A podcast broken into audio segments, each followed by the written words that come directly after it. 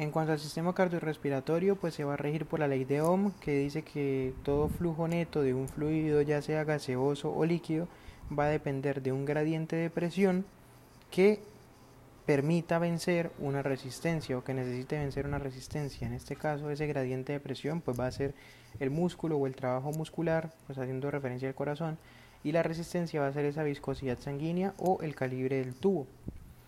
Eh, bien, entonces a nivel microscópico, pues ¿qué se va a ver? Se va a ver la difusión de los gases del alvéolo a los capilares pulmonares y de los capilares pulmonares a los alvéolos, así como de los capilares sistémicos a los tejidos y de los tejidos a los capilares sistémicos. Eso se da por medio de la difusión y depende de un gradiente de presiones y del área de membrana a través del cual se realiza esa difusión.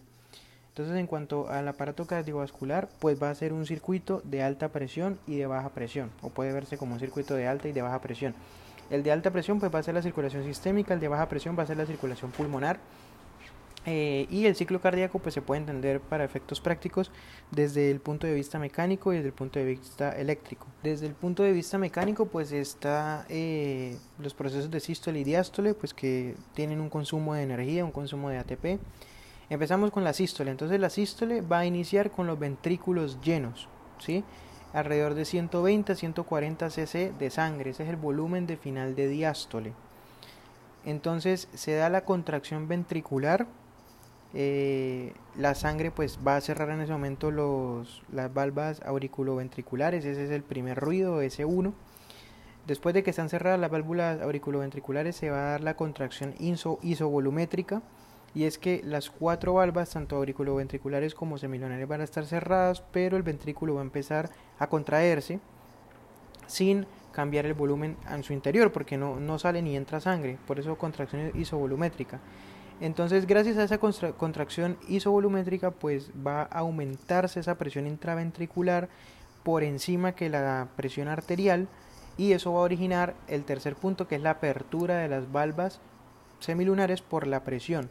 Eso genera pues una eyección rápida inicialmente, después la eyección va a ser más lenta y finalmente va a quedar el volumen de final de sístole y es ese poquito de sangre que no alcanzó a salir completamente del ventrículo que es alrededor de 40 a 70 eh, cc o mililitros. Entonces ahora hablamos de la diástole. Entonces los ventrículos van a contener ese volumen de final de, de sístole que dijimos que era 40 70 mililitros, las valvas semilunares van a estar abiertas en ese momento y las auriculoventriculares van a estar cerradas. Entonces se tiene que dar primero el proceso de relajación ventricular.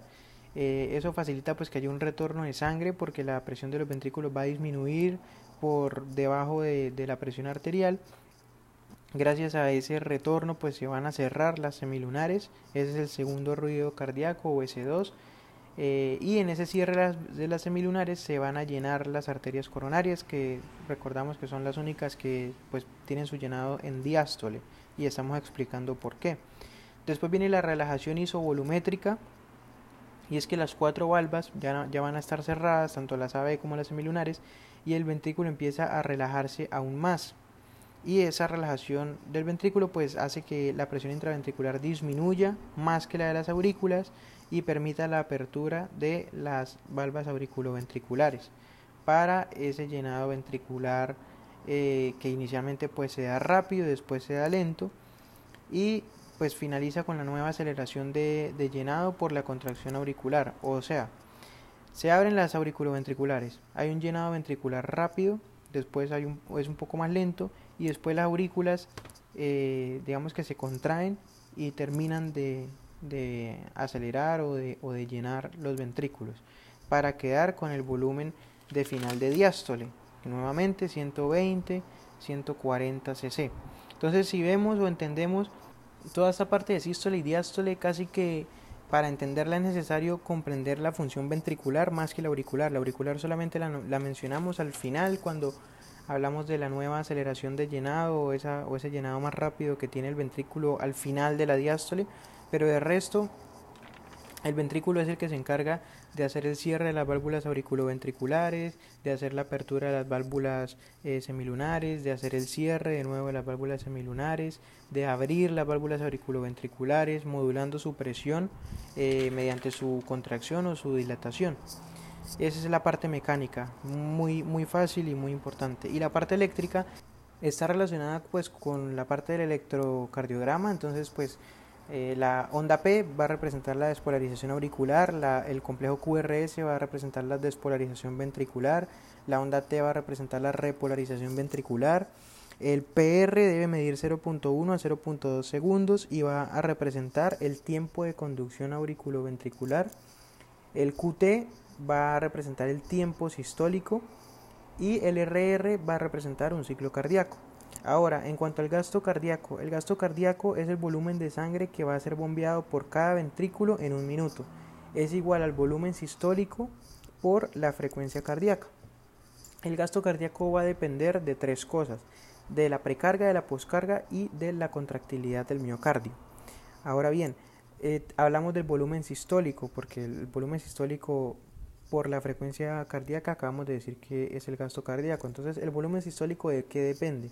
Depende de las mismas tres cosas que el gasto cardíaco, la precarga, la poscarga y la contractilidad, pero también se incluye la distensibilidad o la compliance. Entonces, ¿qué es la precarga? La precarga es el volumen de sangre que va a llegar al ventrículo por medio del retorno venoso y que genera la máxima distensión de la pared antes de la sístole. Obviamente a mayor precarga, mayor volumen sistólico. La contractilidad del miocardio, ¿qué es? Pues la capacidad que tiene el miocardio de generar una buena contracción. Eh, eso va a depender pues de la cantidad de calcio libre disponible y de la disponibilidad de ATP. El caso es que pues a mayor contractilidad, mayor volumen sistólico va a poder ser eyectado. La poscarga, ¿qué es? Es la resistencia que tiene que vencer eh, ese ventrículo para que haya una eyección de sangre y va a depender de la presión arterial. Si la resistencia es mayor o la poscarga, en las mismas palabras, es mayor, pues vamos a tener un menor volumen sistólico porque vamos a tener que vencer más resistencia y posiblemente menos volumen eh, pues pueda ser e-, eyectado. Y la distensibilidad o compliance que es la capacidad que tiene el ventrículo de poder como distenderse o, albergar un poco más de capacidad por su elasticidad y pues a mayor compliance, mayor volumen sistólico. Ojo, la compliance no puede ser interpretada como eh, simplemente el, el, tamaño ventricular en sí, porque entonces en las fallas cardíacas estaríamos diciendo pues que esto ayuda al volumen sistólico, pero pues no, o sea, es necesario que, tan, que, que, tenga en sí una parte elástica, pero que también se asegure la contractilidad, que es lo que en estos casos de falla o de hipertrofias pues no está, no está bien, entonces termina siendo pues perjudicial. Eh, bien, en cuanto a la frecuencia cardíaca, pues va a depender del nódulo sinusal o del nódulo de Kate-Flack.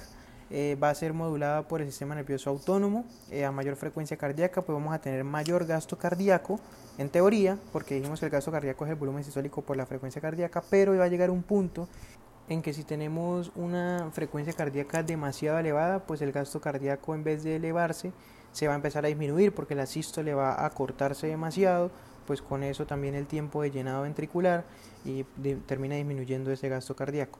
La presión arterial media es igual a la sistólica dividido entre 3 más la diastólica por 2 dividido entre 3. ¿Listo? Dato aislado. Eh, la microcirculación capilar sistémica también va a permitir la filtración de agua y de solutos del capilar hacia los tejidos y la reabsorción de agua y solutos de los tejidos al capilar. Eso se encarga la microcirculación o los, vasos ya pues milimétricos que tenemos, los capilares. Eh, entonces la filtración pues va a darse o va a estar constituida por la presión hidrostática capilar y la presión coloidosmótica. Y la reabsorción va a depender de la presión coloidosmótica del plasma. ¿Listo? Si hay mayor filtración que reabsorción, pues vamos a tener un edema. Entonces, recordar la parte de la filtración eh, va a estar eh, mediada o constituida por la presión hidrostática y la presión coloidosmótica y la parte de la reabsorción va a depender únicamente de la presión coloidosmótica del plasma.